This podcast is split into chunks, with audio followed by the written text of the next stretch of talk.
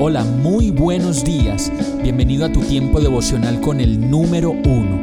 Qué alegría saludarte con la certeza de que Dios está obrando en tu vida su perfecta y buena voluntad, ya sea porque estás aprendiendo de un momento difícil o porque estás disfrutando de su amor a plenitud con paz y tranquilidad.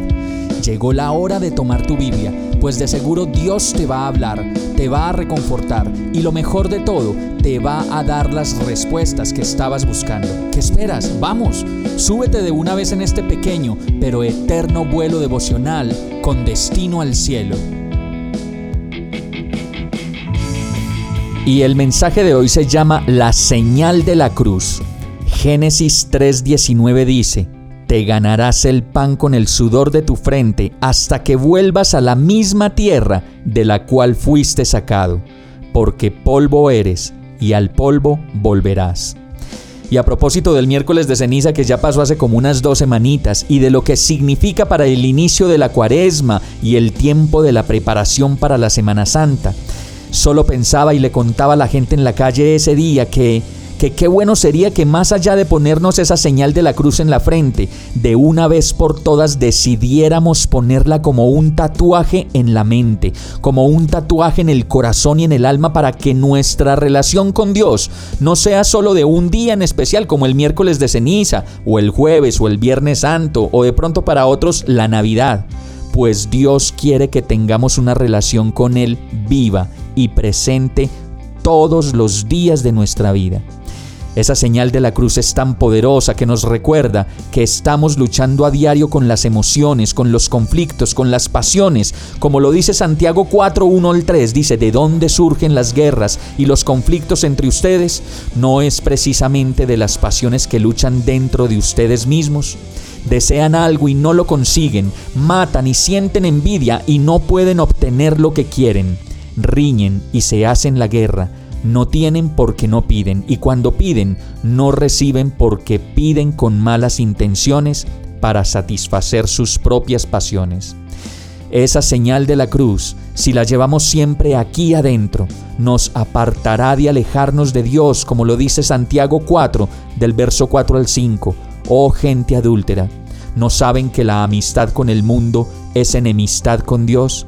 Si alguien quiere ser amigo del mundo, se vuelve enemigo de Dios ¿O creen que la escritura dice en vano que Dios ama celosamente al Espíritu que hizo morar en nosotros?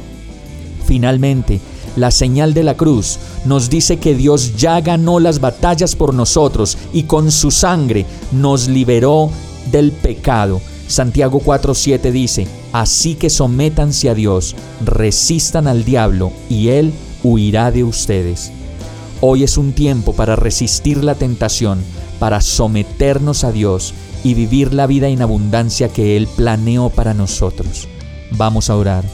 Señor, yo no quiero tener una relación contigo de fechas como el miércoles de ceniza o el jueves o el viernes santo o la Navidad, no. Solo quiero vivir mi vida contigo todos los días, consciente de tu cruz, de que soy polvo y te necesito, de que tú me hiciste y tienes un plan para mi vida consciente de que me amas y peleas conmigo las batallas de la vida. Te necesito. Quita de mí toda religiosidad y práctica repetitiva e ineficaz. Quiero una relación auténtica contigo, conversar contigo y cada día renovar mi amor y mi fe a tu lado. Soy tu hijo, me amas y me haces sentir feliz. Oro a ti con fe, en el nombre de Jesús. Amén. Hemos llegado al final de este tiempo con el número uno.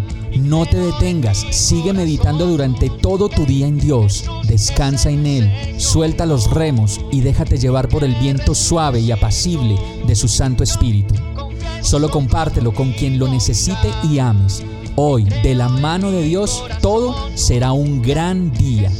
Para más información visita nuestra página www.iglesiabierta.com o llámanos al 313-334-0116. Oramos y rogamos para que cada día te enamores más de Dios y para que no pares de pasar todo tu tiempo con el número uno